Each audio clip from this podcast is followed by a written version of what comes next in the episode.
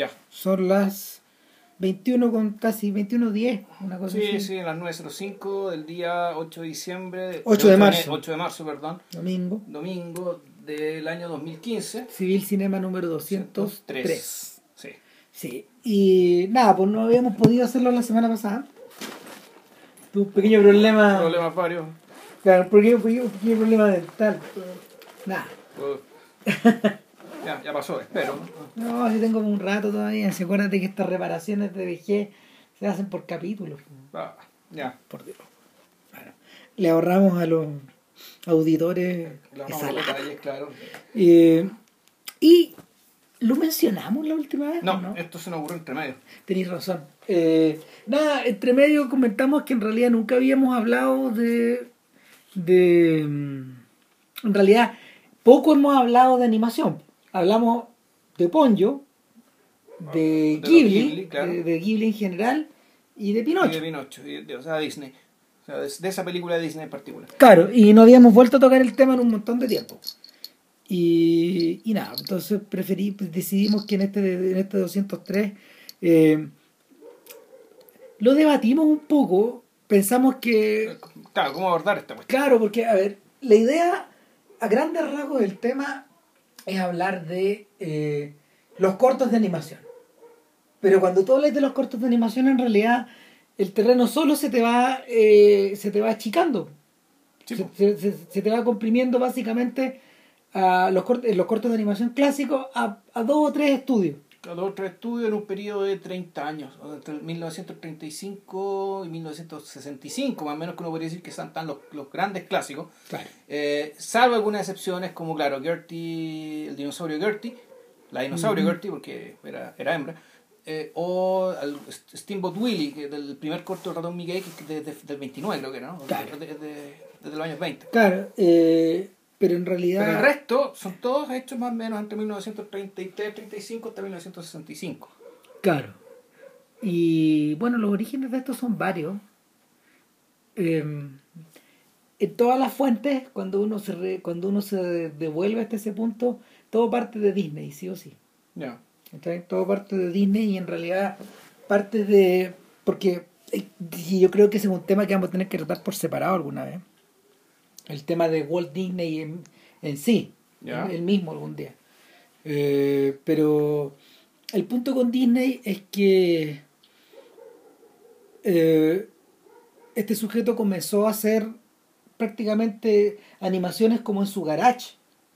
Ahí instaló, levantó plata con su hermano y instalaron un mini estudio en Kansas, en Missouri.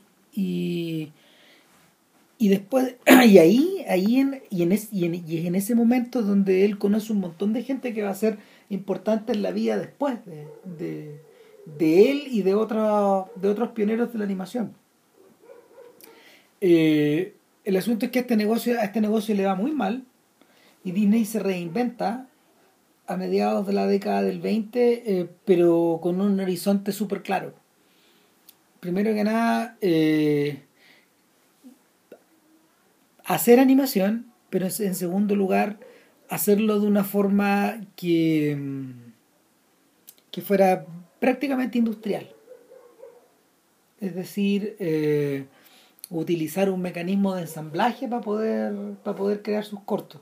Y en tercer lugar, experimentar con sonido. O sea, Disney es, uno, Disney es uno de los pioneros del sonido en la historia del cine. Y es por eso que Steamboat Willie es tan importante. O sea, es un. Es como se llama, es una película que está un poco a la sombra de Steamboat Bill, la, de Steamboat Bill Jr., la, la película de Buster Keaton Ya. que es, un- que es como de la misma época.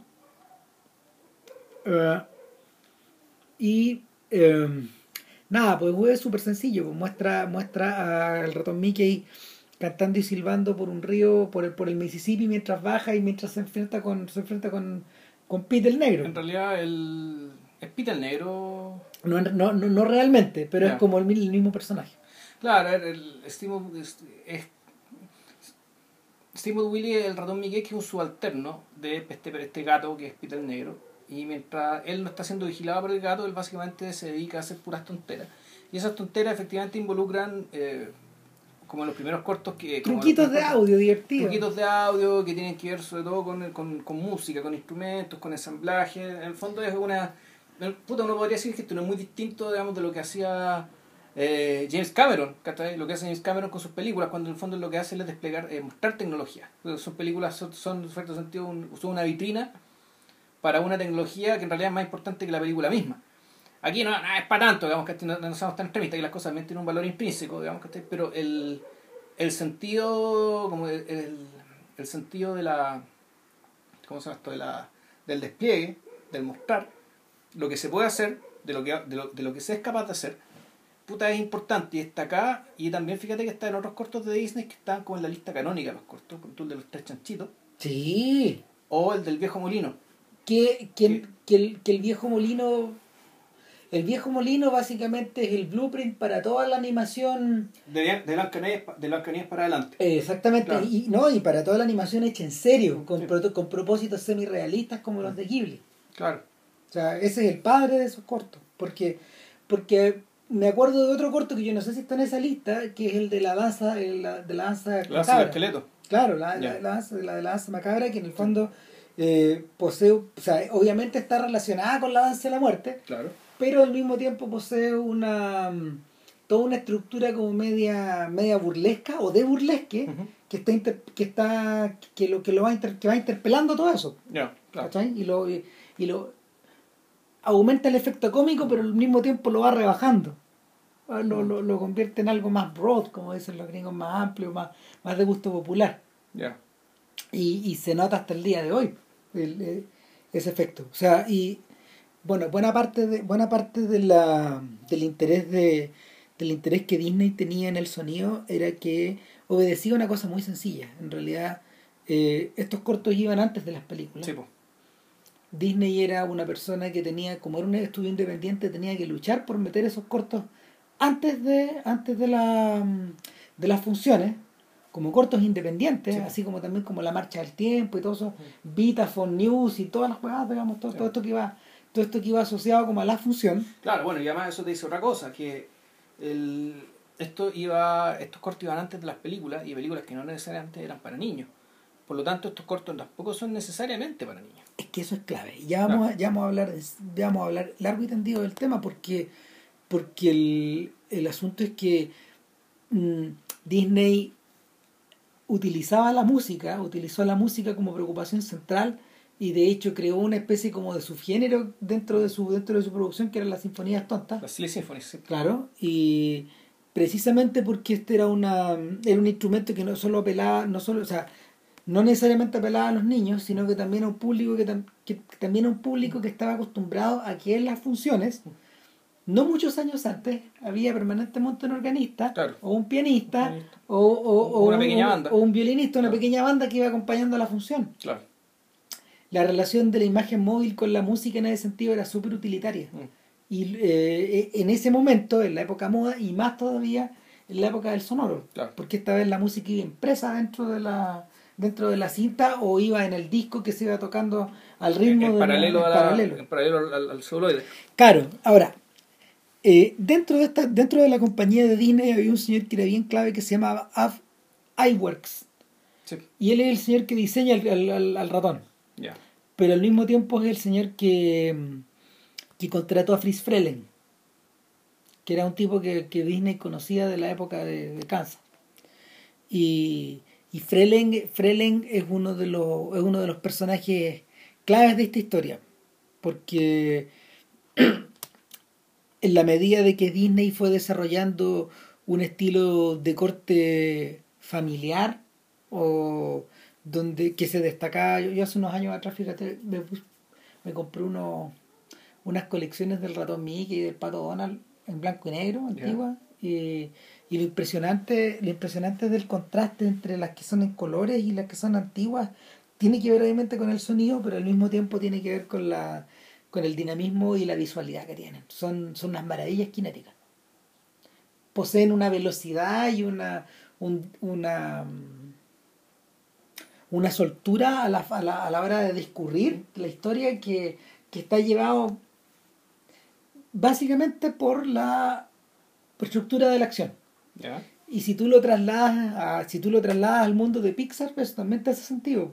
Acuérdate que lo hemos, lo hemos comentado a propósito de esta historia, de que uno de los puntos débiles de Pixar tiene que ver con el tema de las persecuciones. Mm. Y, y eso ya está presente ahí. Ya está presente en, en los primeros cortos de Disney, sobre todo el vértigo está presente sobre todo en, el- en, esta, en esta película de la orquesta. Claro, la orquesta que, que en el fondo hace el increciendo junto con un fenómeno natural, con un huracán. Claro. Con la, con la abertura de, de Guillermo Tell. Y eh, también está presente en el otro corto clásico, el de los bomberos, Ya. donde, donde Mickey, Donald y, y Tribilín van, van a acuden a un llamado de Clarabella, que, que se le está incendiando, se le está incendiando el edificio. Entonces, eh, eso también está, eso también está, mm, está llevado por ese vértigo. Y de hecho ese corto es muy impresionante. Ojalá si lo pillan por ahí lo repasen porque hay un momento donde estos tipos, estos tipos eh, ponen una escalera para subir hacia los pisos más altos y la escalera obviamente se vuelve loca una vez que accionan el agua y el agua salpica el, la pantalla y la pantalla se llena de gotas Ya. que empiezan a caer hacia abajo. Entonces tú decís, ok, aparte de la acción también hay una suerte como de autoconciencia de lo que estamos viendo. Claro, de la cuarta pared. de una cuarta pared y de la cámara que los está filmando a ellos. Porque en el fondo es como si los estuviera siguiendo la cámara. Y parte de esa sensación se transmite en realidad al, al, al protagonista, al, al- al gran protagonista de este podcast que va, a- que va a ser el eh, Termit Terras, el estudio de la gente que trabajaba para la Warner Brothers. Ya. Ahora en, en Terras, que era que está al medio de. Está ubicada al medio del estudio y lo bastante lejos de las oficinas gerenciales, como para que nadie lo fuera a. Sí, están en un lugar aparte. De hecho, creo que en un, hubo un momento en que están en otra parte de la ciudad incluso. Mm, sí. Estaban, incluso también estuvieron, un tiempo fuera. Fuera. la. O sea, fuera, de lo, fuera del resto de los estudios. Eran como una, Entonces- una república independiente. Claro, y era un edificio antiguo y grande y viejo. Entonces, eh, el, entiendo que los estudios Warner comienzan por la influencia de un tipo que se llamaba Leon Schlesinger. Que el productor de que fue el productor de todo lo que eran las Merry Melodies. Y claro, y que, más que, y que más que un hombre creativo era una persona que era un hombre de negocio. En el, en el fondo este tipo vio una oportunidad de una oportunidad como de ganar dinero y convenció a la Warner de que él podía financiar, de que él les podía crear contenido. Una consulta, ¿cómo era el modelo de negocio de los cortos? ¿Cómo te llegaba la plata? Porque si el fondo tú estabas acompañando una película principal, se repartían las taquillas, ¿cómo era el asunto? Eh, yo creo que yo creo que iba, iba asociado a la taquilla, pero también eh, también tienen que haberse comercializado como unos productos aparte. Habría que investigar bien cómo funcionaba sobre todo el modelo de los noticiarios. Ya. Yo creo que yo creo que funcionaba de la misma manera que funcionaba el sistema de los suplementos de los suplementos en los diarios, en los antiguos diarios gringos, que muchas veces los suplementos estaban tercerizados. Entonces tú lo ibas ubicando en distintos diarios, los vendías de forma independiente. Ya. El di- tal diario, tal diario tal diario. Lo mismo hacían, lo mismo tienen que haber hecho, lo mismo hacían los syndicates que, que comercializaban las tiras cómicas. En el fondo, tú trabajabas como funcionario para un syndicate. Eh, El syndicate se entendía con los diarios. el syndicate, se entend- o mejor dicho, los diarios llamaban al syndicate porque veían que en el diario del lado aparecía una tira entretenida y en el fondo eran como teleseries que tú ibas siguiendo. Algunas eran cómicas, otras dramáticas. Y, y así podía ir juntando diarios. Pues la mejor época de, no sé, pues de, de, de Peanuts, de Charles Schulz, eh, las cintas, perdón, el, el- el- la, eran, eran decenas de miles de diarios en el mundo los que llevaban. Peanuts. Entonces era una, era una fortuna para el syndicate, pero al mismo tiempo creaba, creaba una creaba una, un, un sueldo un sueldo permanente de permanente crecimiento para, para Schulz. Ahora, lo, lo irónico del asunto es que Schulz nunca vio tanta plata hasta que otros medios empezaron a, pe- a pedirle cosas, publicidad y las películas. Ahí es donde, ahí es donde él empezó a ganar plata de verdad. Entonces, el syndicate eh, te aseguraba una buena cantidad de plata para ti, digamos, pero no, no era tan gigantesca como la que ellos ganaban. Y yo creo que el, yo creo que el modelo para Schlesinger debe haber sido más o menos similar. Eh, este sujeto, este sujeto tiene que haber, tiene que haber ganado un porcentaje de todo lo, de, de todas las de todas las eh, de todos los teatros que estaban exhibiendo los cortos o, o de los que te encargaban y a propósito del tema de los adultos Pero, pero igual está ahí medio amarrado en el sentido de que, eh, o sea, esa es la, duda que tengo. Si era un corto de la Warner, tenía que hacer una película de la Warner, ¿o no? es que no necesariamente Ya, ahí la duda. Claro, no necesariamente. Lo que sí pasa es que hay cortos particulares que iban asociados a películas de la Warner clásicas y esa relación entre los dos existe. Ya, O sea, de hecho, cuando la Warner, que tiene una que tiene un, un sistema de. O sea, que así que en, en términos como de manejo de su catálogo antiguo es admirable. Estos gallos han restaurado las películas y restauraron los cortos que iban con las películas y en los de ediciones en DVD las iban pareadas. Ya. Tú podías ver el corto también. El corto en particular que fue estrenado con Casablanca o con, con, o con Kill Largo o con todo eso o con tener y no tener, todas, esas- todas, todas esas películas de Bogart siempre van asociadas a los cortos y, y el, el asunto es que eh, en esa pasada te dabas cuenta de que estos cortos no estaban hechos para niños.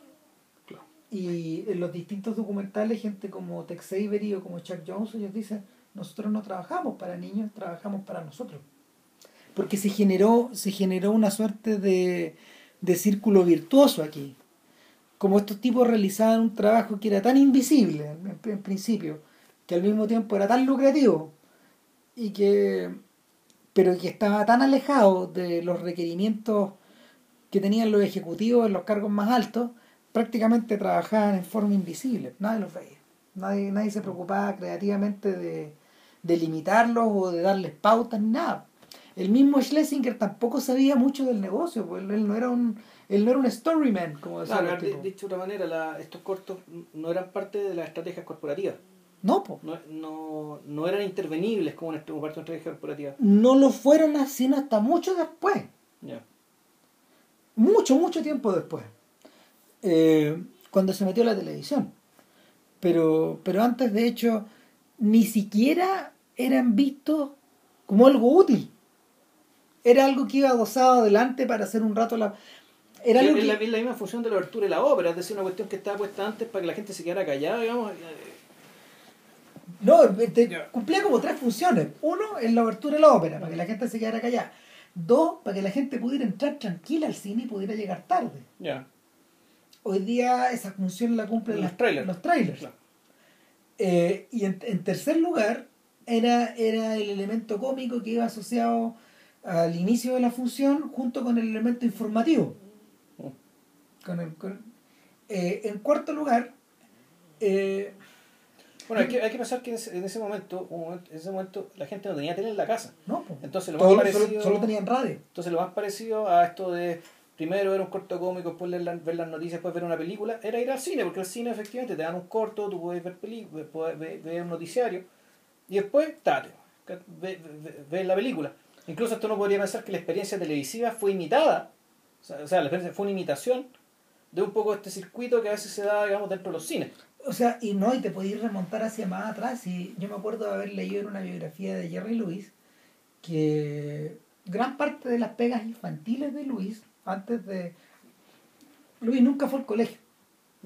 Entonces, una buena parte de su trabajo, de, de su, de su trabajo infantil, como, como, como humorista, eh, iba ubicado antes de las películas.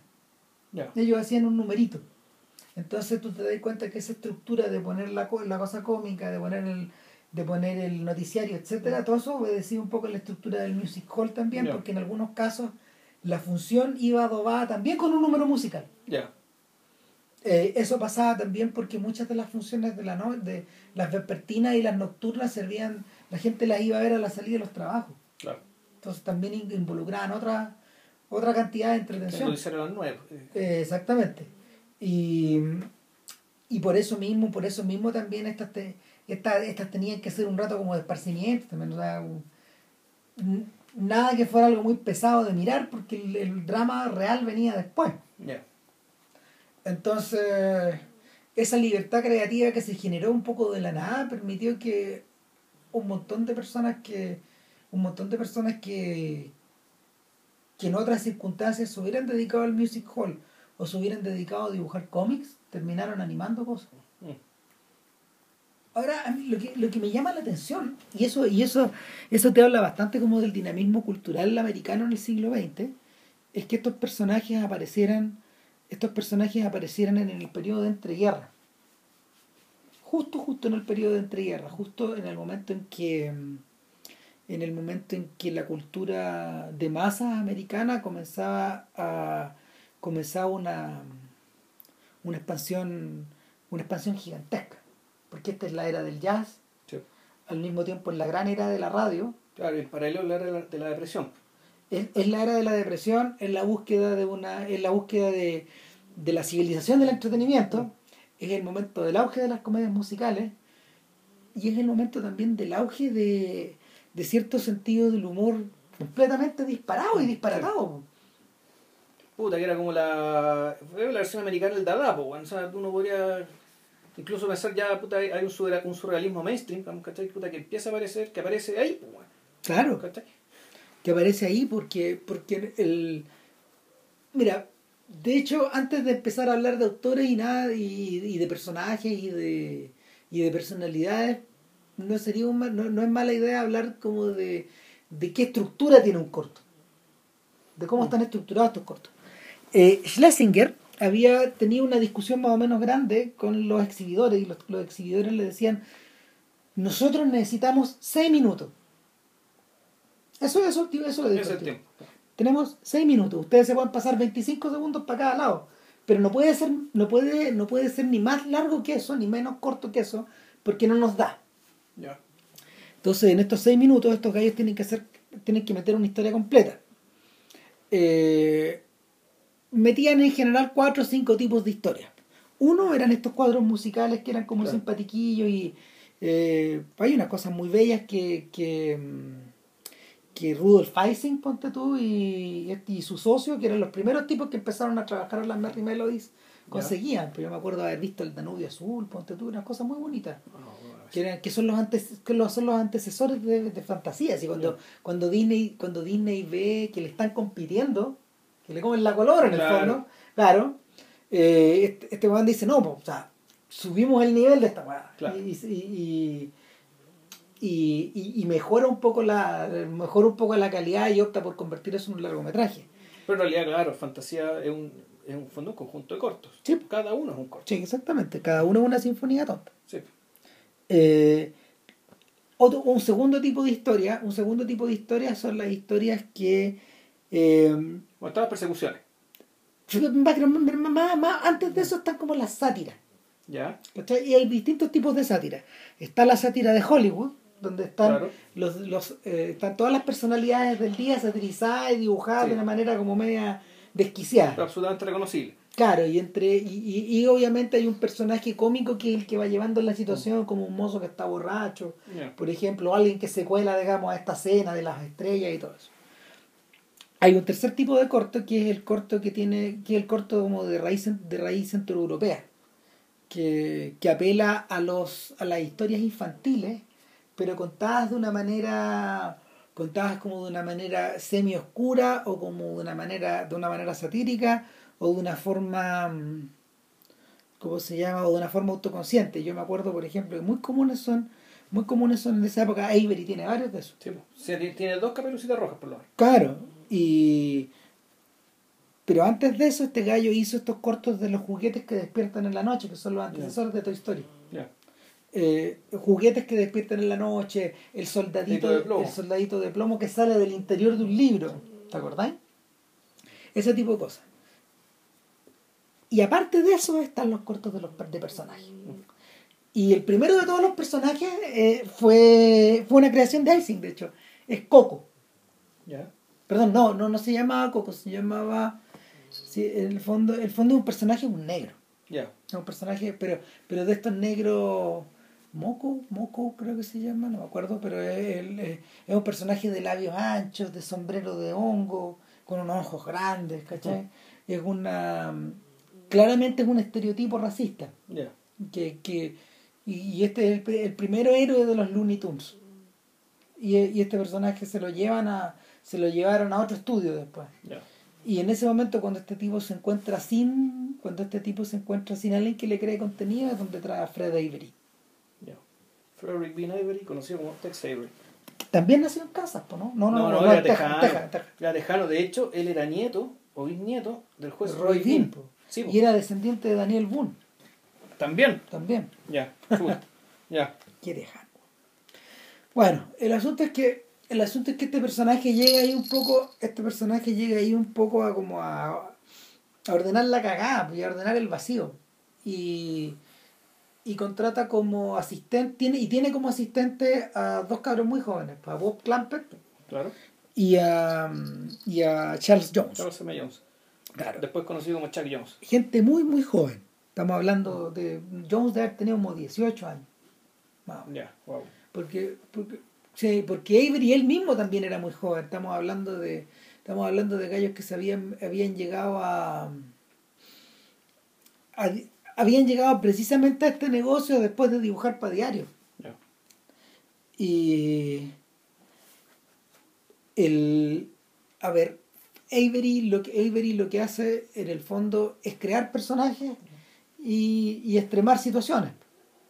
Entonces, entonces lo que tiene, lo que tiene de por medio, lo que tiene de por medio es eh, el desafío el desafío que tiene de por medio, en el fondo, es, expandir la cantidad de Merry Melodies y de Looney Tunes que, que, que, Schlesinger le puede ofrecer al estudio.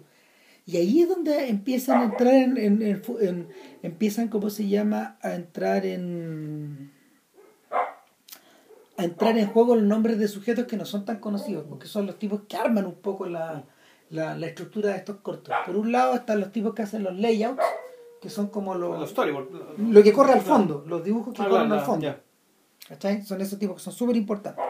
Por otro lado están los tipos que eh, crean los efectos de audio. Eh, por otro lado está el señor que hace la banda sonora, que no, es lo mismo. No. También por otro lado están los que crean las voces. Los que, los que crean, claro, los que crean las voces y los que escriben el guion, que son los tipos que arman los gags. Y a todos estos tipos los agarré el director. Entonces la, lo, que, lo, que, lo que Avery creó en el fondo era una especie de, de réplica de la... De réplica... Ah, y, bueno, y por último están los animadores. hay dos tipos de animadores. Están los animadores que son los tipos que van como conduciendo la acción, que lo, lo, que los directores hacen en general es eh, en los cortos ellos crean los quiebres ellos iban diseñando los quiebres básicos, que es como el storyboard de, la acción.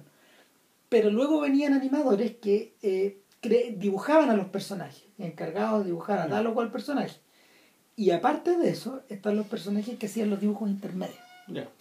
Aparte de eso, está el equipo que hace las células. Las células de animación transparente, donde tú copiabas los dibujos del papel y los volcabas y los coloreabas. De hecho, eh, centenares de miles de células de, de, de, esos dibujos animados se perdieron. Porque cuando terminaba el proceso de producción de cada corto, se lavaban las células. Se lavaban las células para poder reutilizarlas, porque era material muy caro.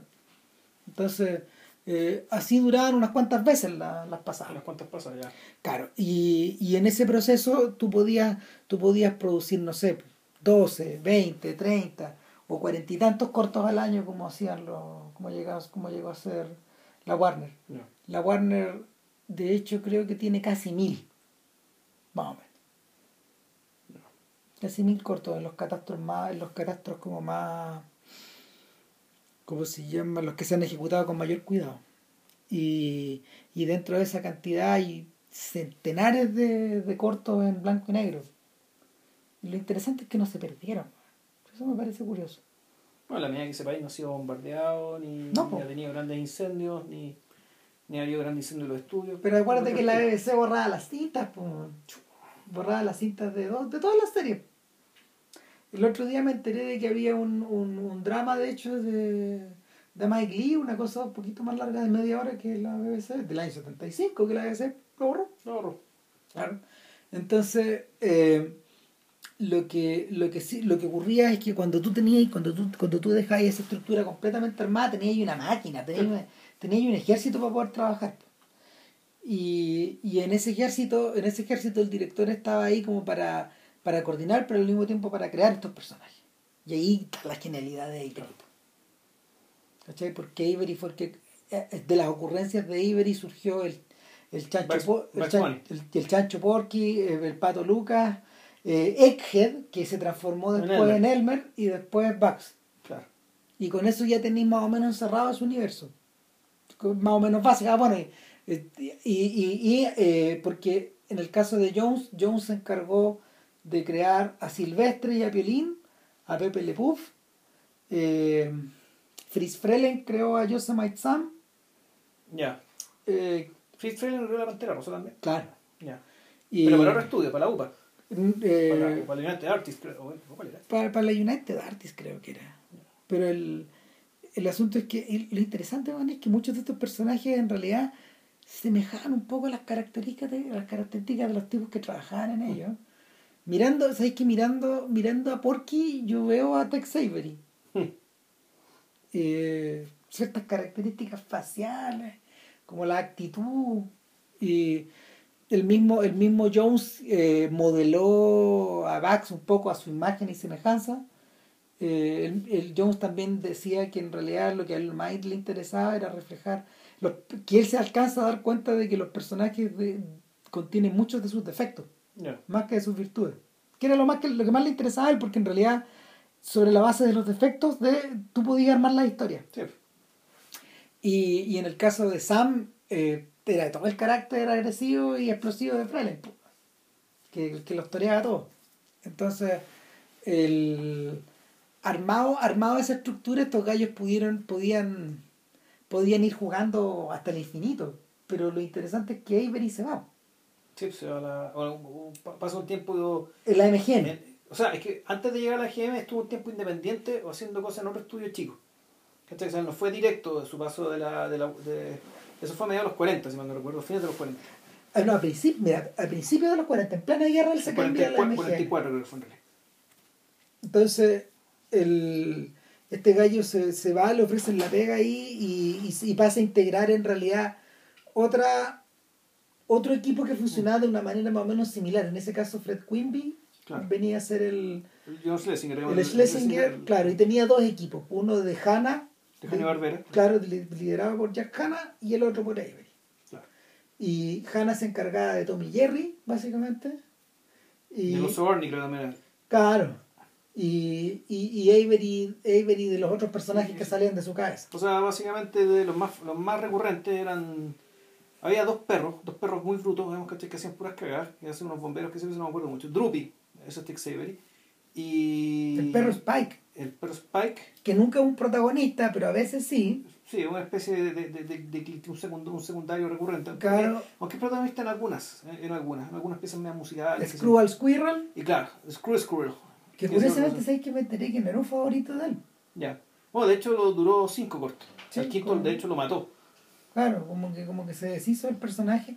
Y en realidad, eh, lo que de verdad le interesaba a este gallo, él decía que él no quería anclarse a personajes. Es probable que también por eso se haya ido de la Warner. Porque lo que le interesaba no eran las situaciones. Eran, eran, eran situaciones y es por eso que en el fondo en el fondo este, este gallo brillaba por ejemplo en cortos como La Casa del Futuro el, este hay un corto que es como de los animales del desierto parodias po. No, bueno, y había otro que, claro, que también, que también de personajes de personaje no identificables, digamos que el gato de la, el gato de la mala suerte. Que es una maravilla. Claro, pero es que ¿sabes qué? Es, el- las figuras de los gatos en Avery son un poco re- tan recurrentes como las figuras de los lobos Claro. Claro. Eh, y, y, quizás y quizás ahí es donde radica como un poco el contraste entre uno, entre uno y otro sujeto, digamos, porque el propio Avery más adelante, él también creó a Chili Willy después, Ya. para, para Walter Lantz. Y después ya él se salió del negocio. Yo creo que a Avery le ocurrió algo parecido a, como a lo, que le pasó a un poco a, mm, a Will Eisner, que llegó un momento en que bajó la cortina de hacer personajes o de cómics y, y se dedicó durante 20 años, 25 años hasta que se jubila a hacer ilustraciones educacionales. De Eisner, de hecho, trabajó mucho para el ejército de los Estados Unidos. O sea, el tipo ocupó todo, todo lo que todo lo que él había aprendido del negocio de los diarios es negociar con, los milicos. Eh, y, de hecho en el, el mismo el mismo después sacó una novela gráfica sobre Vietnam que tiene que ver con esa experiencia. Es lo que él trabajó dibujando con estos gallos y todo eso. Entonces, y han salido, y los dibujos han salido en libros. Pero la, volviendo, volviendo, volviendo hacia atrás, volviendo a la Warner, los tipos que se quedaron en el fondo, que básicamente eran Jones, eh, Frelen, McKinson, que pasa de animador a director, eh, Bob Clampett, que luego rápidamente se va a la televisión a crear Benito y Cecilia y otras animaciones. Eh, esa gente, esa gente le, entregan, le entregan un poco las llaves del reino. Y el que man, y, el genio ahí es Jones. Claro. Eh, y si uno, y si uno tiende a reducir todo, en realidad el corazón de esta historia tiene que ver con Avery y con Jones. Y con esas dos maneras de enfrentar la vida o esas dos maneras de, de, de observar la de observar el de observar el su siglo. Porque no sé o sea a mí lo que más me impresiona de estos cortos es lo que tiene que ver con lo que tú mencionas con la violencia y la velocidad ¿cachai? la esta capacidad, esta capacidad vertiginosa como de abordar una, de abordar una centuria que ya estaba en la mitad. ¿Cachai? Estas weas también son hijas un poco de la guerra. Mm. El, propio, el propio Avery, el, uno de los primeros cortos que hizo para la MGM fue Blitz Wolf. El, el, lobo Hitler. Claro. O sea, de hecho, es tan evidente que es Hitler que cuando la primera imagen él saca un letrero y dice, sí, síganme pifiando. Pifien, pifien con toda la fuerza. Entonces, el, estos cortos en, principio lo que, lo que hacían obviamente era reflejar un poco esta cuestión, pero al mismo tiempo eran unas máquinas que iban comentando la realidad casi de la manera, la misma velocidad que iba sucediendo. O esa imagen te da ahora. Sí, bueno, que en realidad es tan plural la, esta hora que en realidad ahí me cuesta, ahí me cuesta reducirla, como decir, tratar de, de encauzarla a una especie de gran propósito o, un, o una, sola gran característica o función que hayan, que cumplido digamos, durante el siglo. Yo creo que a esta altura deberíamos irnos corto por corto. Es que, ¿sabes qué?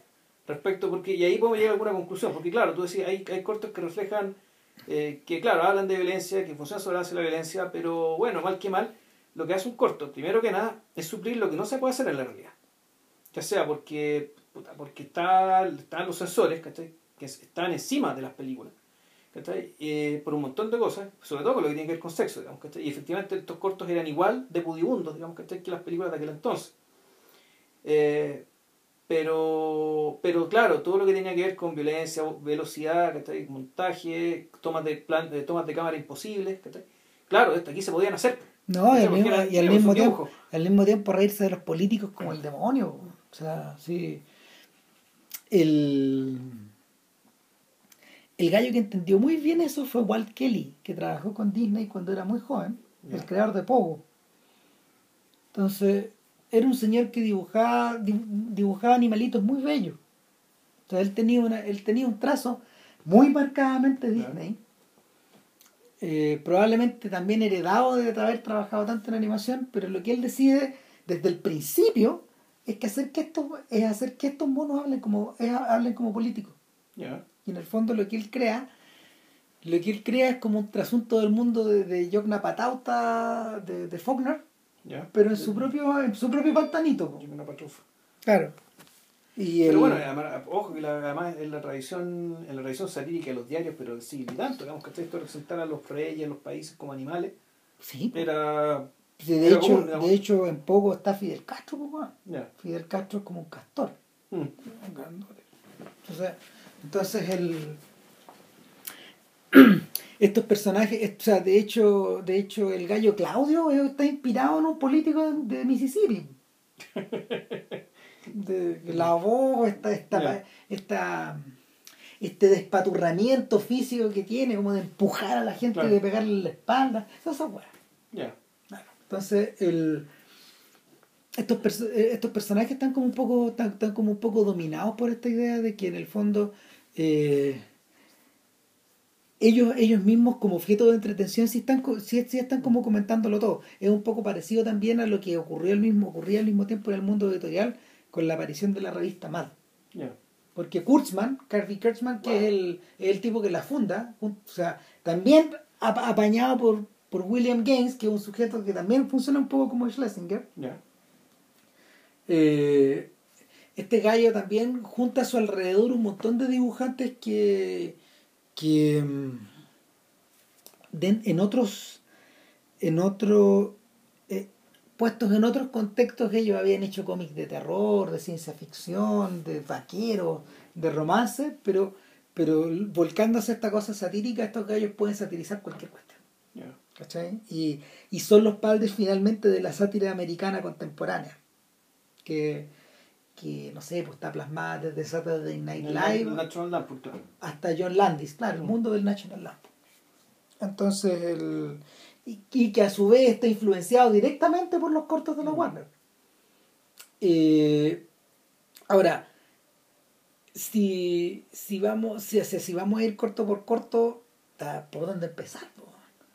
Yo creo, bueno, no sé, una de mis propuestas, ponte tú, es hablar de Porky Wakiland. Ya, sí, también estaba pensando en eso. ¿Cachai? Porque, porque tuvo dos versiones, una en blanco y negro y otra en color. Ya, yo era en blanco y negro. Claro, la, en blan- la en color es básicamente igual, Ya. pero la dirigió, no la dirigió Clampett, la dirigió Frelen, utilizando los mismos layouts. Y, y claro, pues eso es American Dada, po, Sí. totalmente. ¿Cachai? Porque Porky, porque Porky iba buscando al todo, Claro. ¿cachai? Que es un personaje que al mismo tiempo está, está prácticamente copiado de los de estos indi- de estos indígenas como medio extraños que dibujaba que dibujaba Segar en, en los cómics de Popeye. Es muy parecido. Y, y nada, pues Porky se encuentra con el vacío, con, con la locura, con la insanía, weón. Claro, eh, ahí es una el- esta cuestión está diseñada con puta, uno podría pensar que el- los juguetes que, que creaba el niño malo de, de Toy Story 1 Un poco. son tan eh, puta, es esa la lógica ¿cachai? es, es es porque viviendo un país en la, Af- la África más oscura y te muestran ahí la, la África acá es más negra el mapa de África Claro. y claro, se encuentra básicamente puta, con deformidad, con mutilación y recomposición de pedazos mutilados de cosas.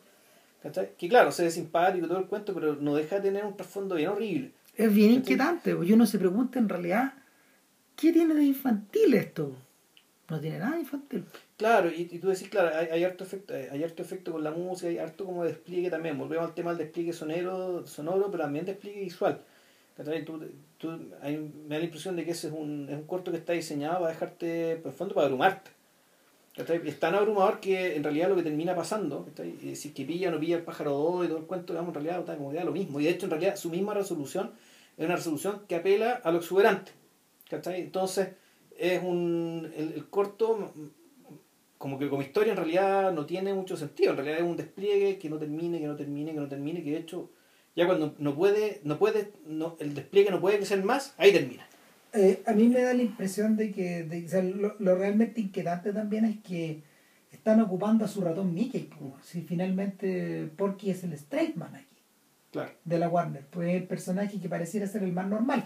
De hecho, cuando tú lo ves en, puesto en otro contexto, como You Wanna Be in Pictures, este, este corto famoso que sirvió de inspiración para Roger Rabbit, que es cuando Porky, Porky escucha al gato, al pato Lucas que está, están en el estudio de la Warner, todo filmado, filmado con cámaras de 16 milímetros. Entonces el pato le dice, ¿sabes qué? ¿Por qué no voy a pedir pega al estudio de verdad? Ahí donde pasan las cosas, donde la gente gana la plata de verdad.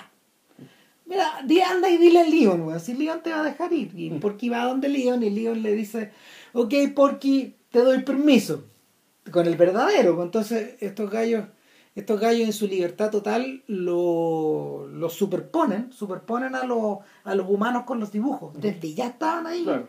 con, con esa idea. Y, y porque iba a pedir pega al estudio y no lo dejan pasar porque porque el guardia, el guardia eh, lo persigue por todos lados y el guardia es el guionista, Michael Maltese, que es responsable de miles de, Sí. de cientos de clásicos. Sí. Entonces, eh, y cuando vuelve, obviamente, le pega una, le pega, un- le pega una zurrada al pato. Ya. ¿Cachai? Eh, entonces el, la sensación de la sensación de la, la sensación de que hay libertad creativa para hacer cualquier weá es, es evidente.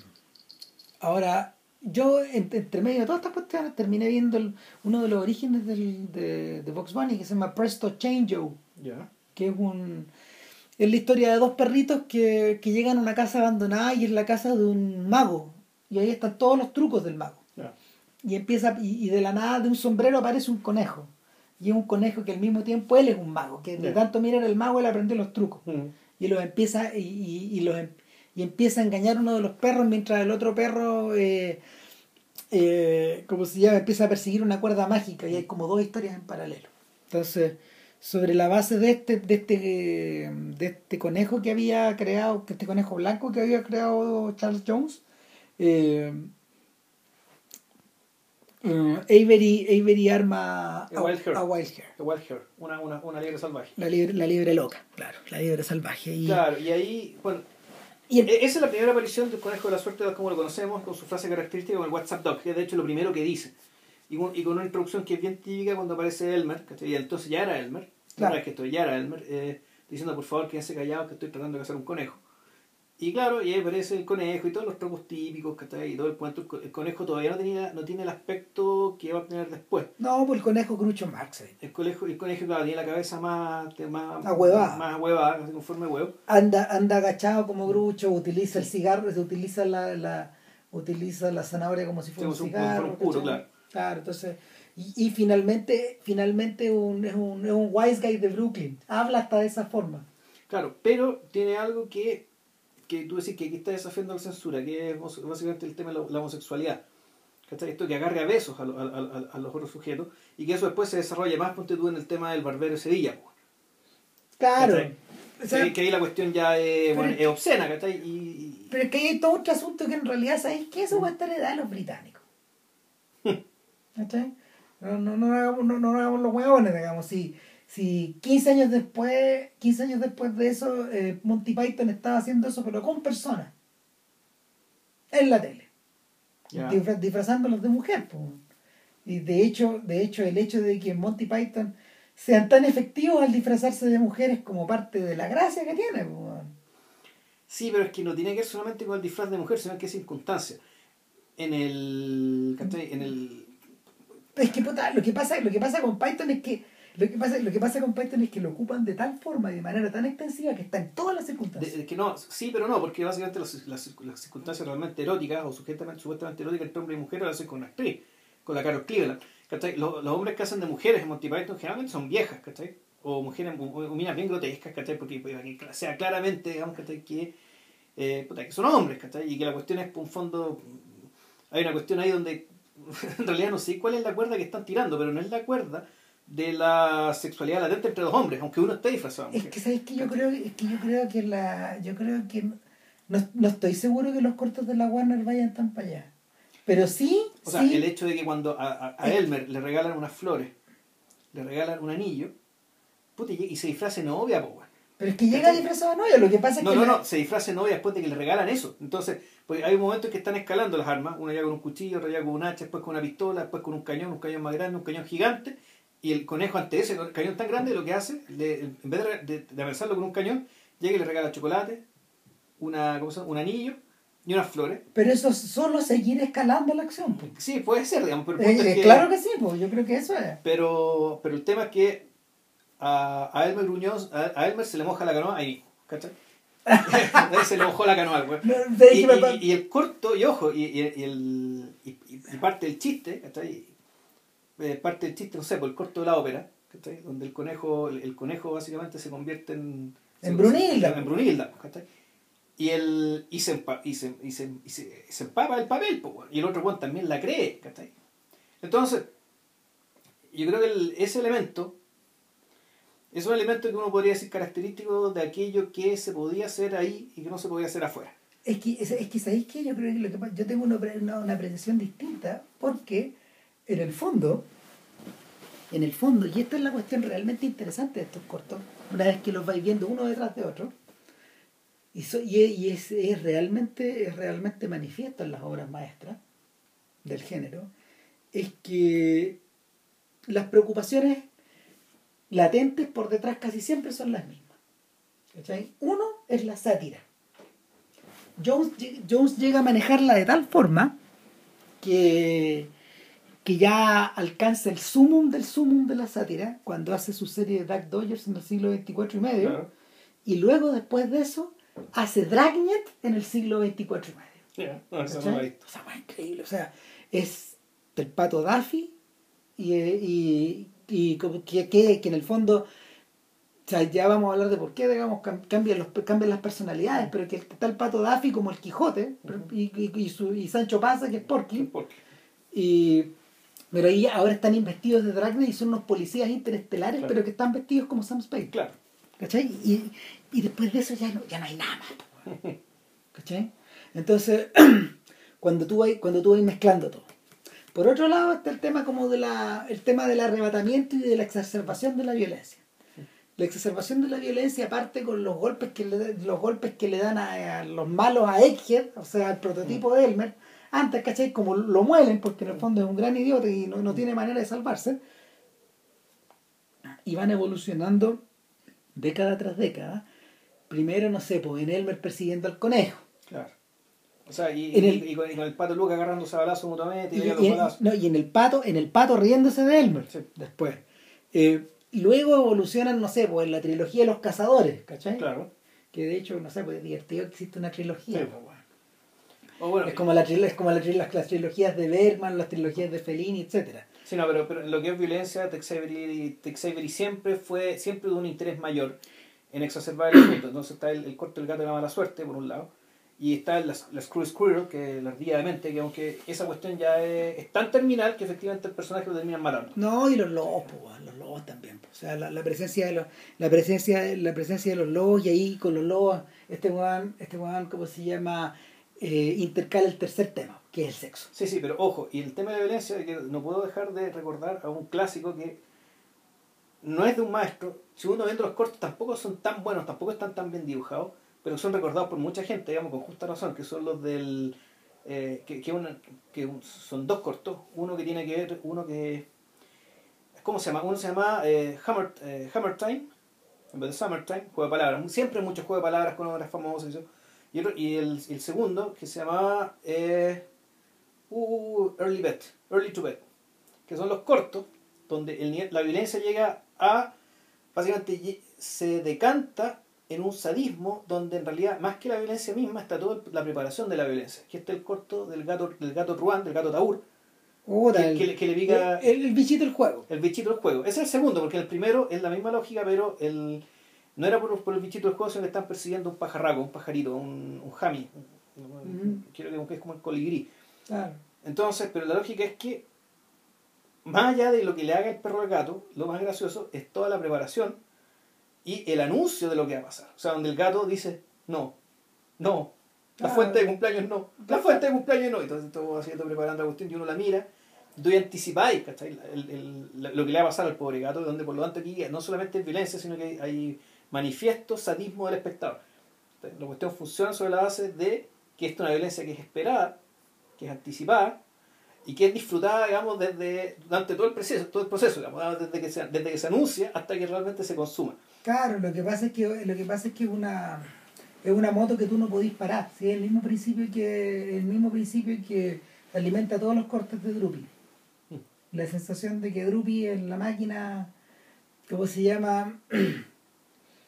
Es un, es claro, que el objeto no muerto. el, el po. objeto no muerto, que es una, el que, pero que efectivamente ahí se cumple un poco la, la lógica del zombie, en el fondo del ser, del, del ser lleno de una vitalidad negativa, lleno, pero no vital.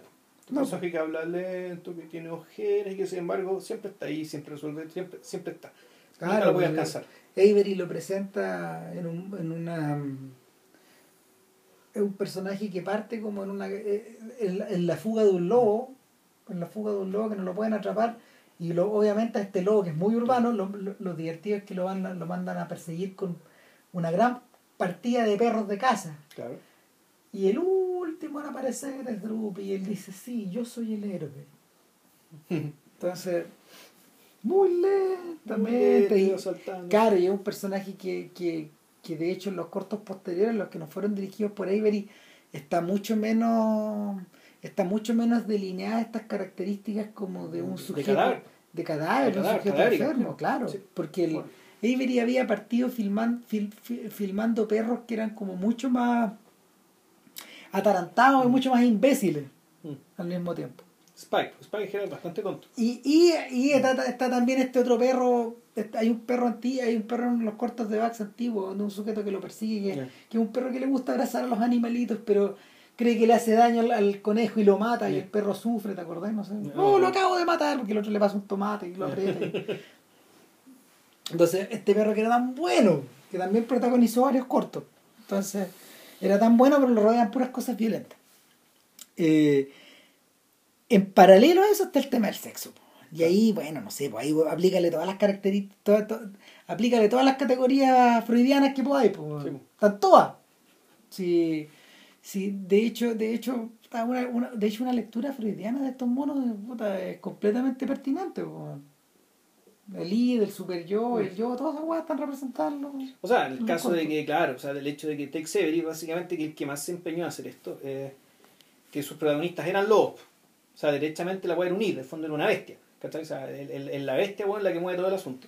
Claro. Y en el, el corto más importante o más reconocido, al menos acá, es el, es el Little, Little Riding Hood. Son los, Son dos. son los dos cortos. Hay pues, uno que el Red Hot Riding Hood. El Red Hot Riding Hood, que ese. fue tan la cagada que la gente se paró de pie y él aplaudió y exigieron en su estreno, exigieron que lo repitieran y el dueño del teatro, en vez de cerrar el teatro, lo repitió al final. Ya. ¿Cachai? A No, todo no tenía idea. Lo que yo sabía es que eso, eh, de que, bueno, todo esto parte de la base de que el, vamos a contarlo cortito, el, el lobo aquí es una especie de millonario que anda con una tremenda limusina y que va a un teatro y se encuentra con que Caperucita, puta, es una bailarina de, de cabaret, El lobo es Howard Hughes, finalmente. Cuando el hueón que tiene la mano larga, que todo lo alcanza. claro, es Howard Hughes y esta mina es, es, es, eh, Jane Russell, pues, weón. No sé, weón. Es una. Es una es no, un- en, en rigor, o sea, más que es, es el tipo, en realidad en este caso yo creo que es la, es la es Gilda, es Rita Hayworth.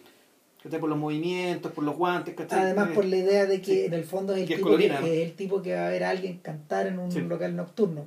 Pero el corto empieza de otra forma. El corto empieza con un lobo, Sí. que una, una caperucita que va en el bosque y, y el, el tipo cuenta.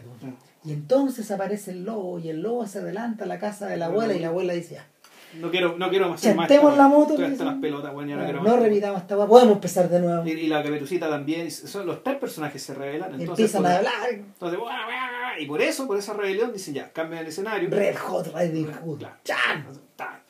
Entonces, bueno, la, el lobo va, conoce esta, ve, ve a bailar a esta niña, a, a esta niña, eh, la escucha cantar, se la quiere jotear y la mina lo manda a la reconcha de su madre. Decir, lo manda a la mierda, le grita no con voz de hombre, ¿cachai? Esto que es muy de Tex Avery también, ¿cachai? Que le va a decir, como que sutilmente le va a decir algo y le pega un grito como de milico, ¿cachai? Ni De hecho, de hecho, lo que ocurre acá es un poco el mecanismo inverso de Chuck Jones. Chuck Jones feminiza a personajes Sí. que aparentemente son masculinos. Eh, Avery tiende a masculinizar personajes que son femeninos. De hecho, bueno, el lobo dice ya, bueno, eh, se entera que va donde la abuelita, entonces este lobo va donde la abuelita. Y la abuelita, puta, una vieja millonaria, ¿cachai? Y enferma y caliente que quiere comerse al lobo, pues. Entonces aquí ya el cuento se da la mierda, se convierte en cualquier cosa. Y, En el- persecución. y buena parte de la historia es la persecución de la abuelita al lobo. Y la cuestión cómo era que terminaba, bueno, que la, al final que este- el lobo se alcanza a arrancar. No, el lobo dice, ah, estoy, estoy chato, estoy, estoy chato de esta weá, no me pienso enamorar de nadie más, va al local, weón, Claro. y empieza toda la O sea, no, es, no, es así. Si me vuelvo a enamorar de una mujer, me suicido. Entonces, efectivamente, vuelve a aparecer la mina y el weón se pega un balazo, pero el fantasma tiene la misma conducta de It, digamos, ¿cachai? El weón que, que aúlla, que patea la mesa, ¿cachai? Que está Claro, absolutamente descontrolado con la hormona. Y ahí termina la historia. Ahora, la versión original, el lobo era capturado por la abuela y tenían hijos, unos lobitos. Pero la sugerencia de bestialismo, aunque implicaba eso, dijeron, no, no, no, no está bueno, la podemos hacer, dejémosla, eh, mejor hagámosla así. Ah. Ahora, el. Bueno, hay otro corto de la ardilla de mente donde hay una persecución, estas, de, estas persecuciones de pasillo, donde tú ves que por un pasillo, tú ves hacia el fondo del pasillo y hay unas puertas, entonces aparecen cosas que se cruzan de una puerta a otra. Entonces en algún momento, claro, está el Screw Squirrel siendo perseguida por un perro, puta, ya aparece el Screw Squirrel, la persigue un perro, después la persigue dos Screw Squirrel, aparecen dos perros, tres Screw Squirrel, tres perros, después aparece un león, una jirafa, ¿cachai? Y en algún momento aparece un gordito, ¿cachai? Persiguiendo una mina con ganas de fijársela, ¿cachai? Y ese gordito además era de Xavier. Claro. Entonces, cuando, cuando pienso en Avery, fíjate, pienso todo el rato en personas como Hitchcock. Y en último término en personas como Almodóvar o como Fellini, que en el fondo son los tipos que utilizan la imagen móvil como para proyectar pulsiones internas, muy, muy poderosas. Pulsiones, claro, y, y asociadas también, y en el caso de otros personajes, personajes de físico muy poco glamoroso, donde el, el tema de su propio de que su propio cuerpo pareciera darles vergüenza, digamos, ¿cachai? Pero no tienen vergüenza de lo que imaginan. Hay un tema eso, hay un tema con eso porque, porque el propio Avery era, una, era un señor como Hitchcock, pero pues, un señor gordito, era un señor como de muy buen carácter, era muy querido por mucha gente, la gente que se, la gente que se refiere a él en los documentales y que la conoció hablan como una persona a la que quieren mucho. Entonces, eh, él le dice, no, si Tex no era así, no era violento, mm, no era un depravado. claro, no era un guapo que, que, que se estuviera jodiendo las minas, ni que fuera era todo lo contrario. Lo que pasa es que él sentía, él, se sentía libre en este medio como para poder volcar todo eso. Para, poder volcar todo eso que estaba dentro. Eh, es un poco parecido a lo que le ocurre a Cramp, solo que Cramp ya es un señor raro que tiene fantasías muchísimo más raras. Y, su vida está muchísimo más descontrolado. Entonces, el, eh, una, vez, una, vez que una vez que el sexo hace una vez que el sexo hace su aparición, finalmente lo termina. Hay una, hay una parte de estos cortes que lo termina dominando intensamente. Y ahí es donde en el fondo aparece la genialidad de Chuck Jones, que, que, que este gallo sí hace, sí hace intercambiables los personajes y las situaciones. Yo creo que yo creo que esa es una de las razones de por qué What's Up Dog es tan importante. Yo le di vueltas a lo que me habías dicho tú, porque en el fondo Bill me decía, pues yo no sé por qué mencionan tanto What's Up Doc en todos los, en todos los rankings. Mm. ¿Por qué está considerado como el, dibujo más importante de todos los tiempos?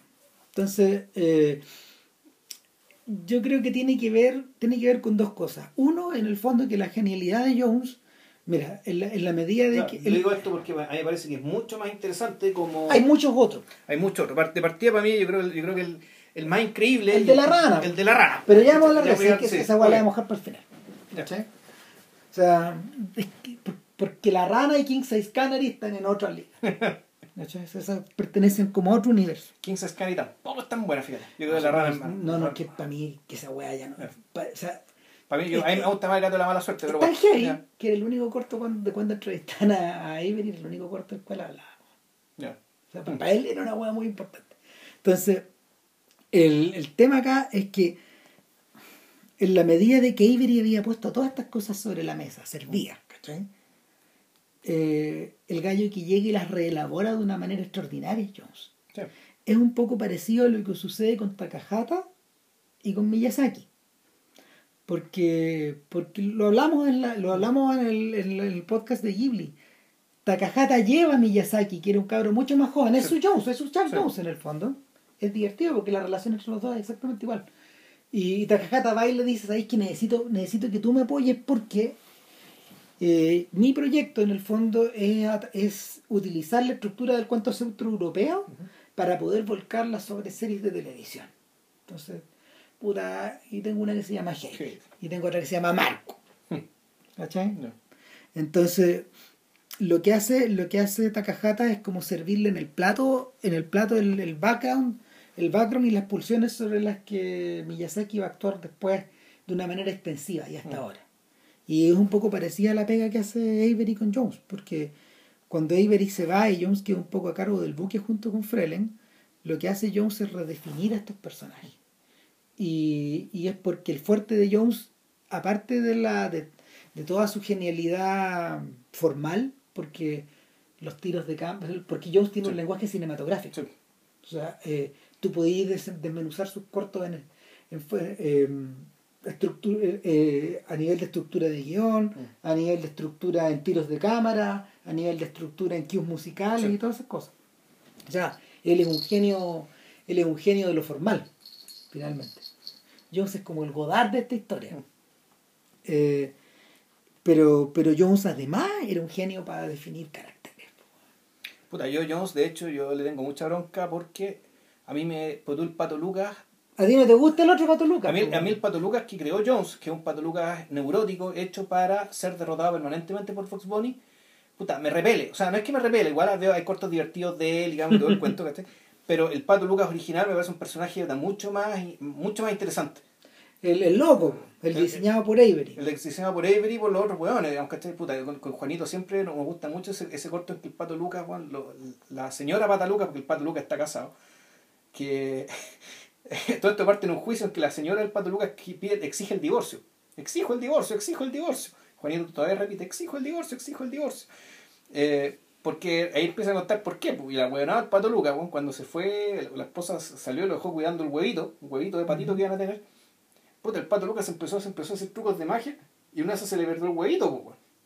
Entonces cuando volvió la esposa del Pato Lucas, el Pato Lucas no tenía el huevo, pues, se le había perdido la guagua. ¿cachai? Entonces tuvo que sacar un pomo de la puerta, que era justo blanco, lo dejó en el, en el nido, y la pata lo cachó, pues, bueno, entonces lo mandó a juicio y ahí tiene, y en eso está el corto, de eso trataba el corto. Pero claro, un personaje completamente desquiciado y era, claro, el caos total. Entonces era un, era un personaje que en realidad estaba hecho para eh, generar desorden y para, para superar y outwit, digamos, como eso es la palabra en inglés, eh, ¿cómo decirlo? Burlar permanentemente. A a- Porky. o a Porky, o a Elmer, o el personaje de turno, había uno con un, con un cavernícola, ponte tú. Mm. que tenía que hacer un pato. Pero claro, el pato Lucas que, que, que, que crea Jones básicamente como complemento con Vox, puta, es un personaje, bueno, volvemos, neurótico, ¿cachai? Es que yo creo, mira, yo creo que eso- a, mí, me interesa justamente ese otro Pato, ese otro Pato Lucas. Ya. Porque, porque el, el propio Jones, el propio Jones dice que en el fondo estos dos, estos dos personajes representan dos lados de él. ¿Cachai? Y, y, el pro- y, y, y Vox, en el fondo, Vox es un gran juego de pelota. Sí, ¿cachai? Sí, es el neoyorquino, es el neoyorquino más puro, Mm. en ese sentido. O sea, es un sujeto que posee el street mart, la weá de, de- del Streetwise, saber claro. callejero, ¿cachai? Streetwise. eh. Claro. Y, pero, pero al mismo tiempo es un sujeto que, que revierte, revierte la neurosis de una forma súper rara. Yo me acuerdo que hay pocos cortos donde el pato pie, donde el, donde el, donde el, Donde el conejo pierde la conejo, compostura, donde el conejo pierde la compostura. donde no sabe lo que va a pasar. Donde realmente Claro. no, no sabe, está, O está sea, sometido a la incertidumbre. Pareciera que él es el guionista del. el conejo hay- yo bueno está, está- están, están- todos estos cortos como cuando lo enfrentan como una tortuga Ya, y la tortuga es Drupi en el fondo ya. viene a ser como un antecesor, un antecesor de Drupi por otro lado están estos cortos donde está- hay un corto donde donde está sentado donde el donde el parece que es de Robert- parece que es de McKinsey no es de Frelen pero donde el donde el conejo está sentado en el sillón de en el sillón de un, de un analista y el analista como que lo hipnotiza Ya. Así lo hizo, weá. y, y lo convierte en el cazador Ah. ¿cachai? y lo elmeriza Ya. y a Elmer lo convierte en el conejo Conejo. Sí, yo esa para ahí.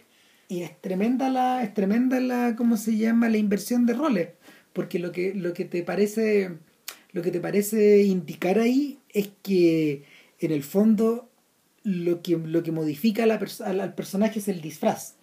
Es la posición que él adopta o la que la que el animador le da. Pero son como vectores que tú puedes dirigir hacia cualquier lado. No. eh, en ese sentido que me maravilla una frase que, que, que, que, dijo por ahí Ros- Jonathan Rosenbaum cuando se estrenó esta película de los Looney Tunes Back in Action de Joe Dante eh, y es que no sé si es de él o de otra gente pero pero Rosenbaum hacía el apunte de que en el fondo los dibujos animados son el equivalente moderno de las catedrales Hmm. ¿cachai? porque el, el, vas- el- el- son contenedores de, un, de tal cantidad de adiciones que van a van van el, personaje es contenedor de tal de tal cantidad de adición de características a ellos hechas por decenas de personas a través de los años no solo los directores sino los también los, animadores los- los animadores, claro. claro que los publicistas también finalmente. Y los guionistas. Y, lo- no, y, no, y los publicistas, y la, la gente de marketing, la gente que, le- que ha vendido productos a nombre de ellos incluso. Los ha agregado tipos que- accesorios, los tipos así que han hecho monos. Claro. los tipos que han, dibuj- que han hecho corbatas, no sé, camisetas. De manera que se le ha agregado tanta, tanto más, tanta cosa encima a esos, a esos, a esos objetos que en realidad ya no. mm, ¿Cómo se llama? Ya no es posible poder penetrar al interior para encontrar una sola cosa, porque cuando tú penetras encuentras 40, 60, Sí. 70 cosas distintas. Entonces eso es un poco lo que pasa. Son Finalmente. creaciones colectivas donde ya llega un momento en que el fondo esta cuestión no tiene un autor único. No, pues, Como las catedrales góticas, ¿cachai? que no tenían autor. En el fondo eran cofradías, eran cofradías de constructores, de cientos de personas durante siglos, sí, pues. ¿cachai? que levantaban eso. Entonces, bueno, y por eso, por eso, por eso la observación, pues, y me Mm. parece súper súper pertinente, sobre todo en el paso de estas décadas del siglo XX, pues de hecho está esta historia macabra, weón, de que Avery queda tan chato finalmente después de la experiencia de, de MGM y de Universal que él se va a hacer publicidad. Y, ya no, y él dice ya, yo estoy ago- agobiado, yo estoy seco, yo no quiero más. ya. Y seguramente él, él- él se sentía, él se sentía también profundamente, probablemente, probablemente, no sé, po- poco, poco realizado o, al mismo tiempo eh, es un poco lo que le pasa a Hitchcock, que una vez que Hitchcock deja de trabajar a su con el año 64 por ahí, cuando después de Marnie deja de trabajar a su máximo nivel, lo que viene es un declive que es súper amargo porque Hitchcock sigue haciendo películas, pero ya no está el alma ahí. Claro. Entonces es un poco parecido a lo que ocurre ahí, es un poco parecido también a lo que le ocurre al Almodóvar y a lo que le ocurre a Fellini. Cuando, cuando, de, cuando, la, cuando su imaginación deja de alimentar lo que el, el- deja de alimentar las obras que ellos construyen. Entonces, eh, él empieza a trabajar en una, en un estudio, en, una mm, ¿cómo se llama? en una, en una empresa que, que está haciendo unas campañas para Cool Aid, estos, estos, estos jugos. Estos jugos ya, estas bebidas energéticas son. Claro, entonces uno de los personajes era Vox y uno de los tipos de la reunión nos dijo, "Ta, deberíamos, deberíamos buscar a alguien que sepa, que, que sepa dibujar a Vox. Y al lado tenía el creador, Ya, ¿cachai? Pero no sabían, ya. no sabían que era él y finalmente él terminó a cargo de la campaña, obviamente, Claro. cuando cacharon, pero, pero es un poco esa sensación. Entonces, el, lo que ocurre con los personajes y Chuck Jones es que en el gallo les da un, les- les- lo- los, carga, los carga de Les da su forma canónica en realidad. los, los da su Sí. forma canónica y los carga de psicología. Y de hecho, él descubre qué hacer con Porky, que lo convierte en un sidekick de todas las pa- de De todas, las, pelo- payasadas. El fondo, él, es el portador del sentido común, ¿cachai? Y de, Claro, la, y de de la toda- inteligencia práctica. de- ¿cachai? y, Que- y de todas las pelotudeces del pato, porque una y otra vez se repite esta idea de cuando cuando el pato, cuando el pato, por ejemplo, no sé, pues está en el Far West, Claro. o cuando el pato es Robin Hood. No, claro, ese, ese es memorable, porque cuando el pato se empieza a tirar de un árbol tras otro, tras otro, tras otro, Claro. eh, pues, chocando. A mí y, y- me- y aquí, y aquí el, el, el, el- aquí el Porky ya ni siquiera es un sidekick. Porky es el público que se ríe de las huevas que hace Claro. Eso pues, es lo el que fraile, Porky, pues, claro. está ahí como El fraile que para reírse, Está esperando, está esperando ¿Qué ahí, hacer esperando. este pato Claro. ya. Ahora, lo- el- a mí lo que me gusta de ese pato, weón, es que en el fondo, weón, tal como ocurre con, con Donald, son la, son la expresión de la condición humana, finalmente. O sea, es- esa weá, esa weá me huele el mate. ¿cachai? O sea, de que el, de que el, de que el pato, el pato es lo bastante bruto como para insistir, e insistir, e insistir. O sea, de hecho, de hecho, esa guerra mundial que tiene con Marvin el marciano, weón, este, este, este mono reducido a su mínima expresión, Claro. esta máquina de guerra, weón, finalmente, weón, viéndolo, viéndolo el otro día, Dark Dodgers en el siglo XXIV y medio. claro, Sí. yo, yo, yo lo miraba y decía, pues esto es guerra fría. Mm, sí. Esto es la guerra fría, po. Hasta que se, hasta que se echan el planeta, hasta que se echan el planeta, como, Claro. que, como que recagándose de la risa. Entonces, es un poco ese efecto. Y, y claro, po, una, vez que, una, una vez que está creado eso, eh, em, entonces Jones vuelve a depurar y inicia, su, y inicia la saga del Correcamino. Ya. ¿Cachai? Que, que yo creo que es la salida creativa a la, a la, a la, a la, a la crisis potencial de, de un tipo como Avery, que, que por esa misma época, por esa misma época él estaba ya, él estaba alcanzando ya como los límites de los límites. Porque, porque en el caso de Avery, no sé, pues yo destacaría a Bad Luck Blackie, que es el, es el corto de el corto de este gatito chiquitito que es perseguido por Spike hasta que un tipo le pasa, hasta que un gato, hasta que un gato de la calle le pasa una tarjeta y le dice, "Puta, yo soy la mala suerte de la encarnada, mala suerte llámame, llámame con este, con este pito". pito. Claro. Y cada vez que suena el pito le pasa algo al perro. Claro, entonces, no, había un, un increchendo, entonces la cuestión, eh, primero le cae una, una maceta, después le cae un piano, Después le después le cae cae un- una caja fuerte, pues y al final, ya es una weá no, después, que le- después le caen unas una, unas herraduras y le cae el caballo le cae entero. el cabello entero, claro. No, al final le cae un transatlántico. Le, sea, le cae primero una planadora, después le cae un, un avión, después le cae un tanque, weón, y al final ya cae un, un, un Atlas Atlántico, un acorazado, que cae del cielo. ¿Cachai? Entonces, claro, eh, ahí hay un, hay, un, hay un plus ultra, ¿cachai? Un ex plus Claro. ultra, no, no, no, ahí no es más. Es, ma- es más, o- es- el- es más o menos parecido a lo que ocurre con King Size Canary. Sí, ¿Cachai? Que King Size Canary, que también es una historia de la Guerra Sí. Porque en esa ciudad vacía donde no hay personas, hay solo un gato, que es este gato de la mala suerte finalmente, Sí. este, el mismo tipo de gato gato medio roñoso, así como... de, de, de, de nariz, de nariz roja, bueno, y con sombrero. Claro, ojo, este personaje aquí nos ha hablado del tema de la. ¿Cómo se llama esto? De la, de la iconización y la identificación que se tiene en los dibujos respecto con los niños y el efecto que se quiere generar. Porque, claro, nosotros sabemos que con el, el- con el, el ratón Mickey, el ratón Mickey, el ratón Mickey al principio tenía el, el hocico largo y tenía la cabeza ovalada. Mm. Y con el tiempo, puta, le redondearon la cabeza, le agrandaron los ojos y le levantaron la ñatita para que fuera con una nariz respingada, para que al fondo tuviera cara de guagua. ¿Por qué? Porque ya está demostrado, recontra demostrado que esos rasgos particulares, la cabeza redonda, la nariz respingada y los ojos grandes, es una guagua. Y- y a nadie, y nadie muestra antipatía por las guaguas. Los gatos, los, los bichos de Avery, digamos, ¿cachai? no tienen nada que ver con eso. Y De los de Jones tampoco. los de ellos tampoco. En el, el Screw Squirrel, la primera Screw Squirrel, la, la antiguamente, de hecho hay una, hay una parodia, A Bambi. o sea, hay un Bambi, aparece una ardillita que se llama Sammy Tampoco. Squirrel. Claro. ¿Cachai? Que no, que puta, esta historia se va a dar de mí, de mis amigos y de lo bien que lo pasamos. Y aparece el, Screw Squirrel, ¿cachai? Y le dice, oh, sí, qué interesante, le da detrás de un árbol y le saca la cresta. ¿Cachai? Y dice, no, no, no, no, no, esta historia no es sobre él, es sobre mí. ¿Cachai? Y ahí empieza puta, bueno, la persecución, la burla, la violencia, ¿cachai? El- la, la autoconciencia, ¿cachai? Donde el tipo levanta una página y ve lo que viene después. Claro. ¿Sabes qué cosas por el estilo? el ¿cómo se llama? la la sensación de que esta cuestión te lleva a un extremo en 15 Canary eh, es que ya está todo está reducido a su mínima expresión ese mundo y, y es por eso que ese corto es comparable al del correcaminos y el del Sí. El del coyote porque en el fondo ¿qué hay en el coyote y en el correcaminos? una permanente a ver hay persecución Claro, hay, hay está, está como está como la cacería frustrada claro. está el, está el elemento de eh, un personaje que es como Drupi, que es como el, el objeto no muerto, que, que es el correcamino, que solo hace bip bip y que se Sí. arranca nomás. Eso es lo único que hace. Claro. Que no tiene, no tiene psiquis. Y, y ¿Quién sí- es el héroe? ¿Y quién es El y héroe y trágico. y el, el antihéroe? El portador de la, el portador y el portavoz de esta condición humana, de, de, de- de esta idea de, del de, que, que expresa también el Pato Claro. Lucas, es el, es El el coyote. coyote. ¿Cachai? El coyote antes había aparecido en unos cortos con un perro. Donde en el fondo ellos van a trabajar. Sí. Y el coyote trata de, el coyote trata de, robar- robarse las ovejas y el perro, que es un tipo grandote, Claro, que un pastor inglés, ponte una cosa así. una cosa que es como un británico gigantesco que tiene un puño grande. man. Y que no se mueve. No, Ese es lo es que uno no se mueve, está quieto. Ah, esa, esa, esa, esa maravilla, esa, esa, esa capacidad maravillosa que tiene Jones para la caracterización. Sí. Entonces, eso, ¿cachai? Y no se mueve. Claro, y dentro de la lógica de una- de una burocracia, es decir, que esto eh, tienen un turno de trabajo.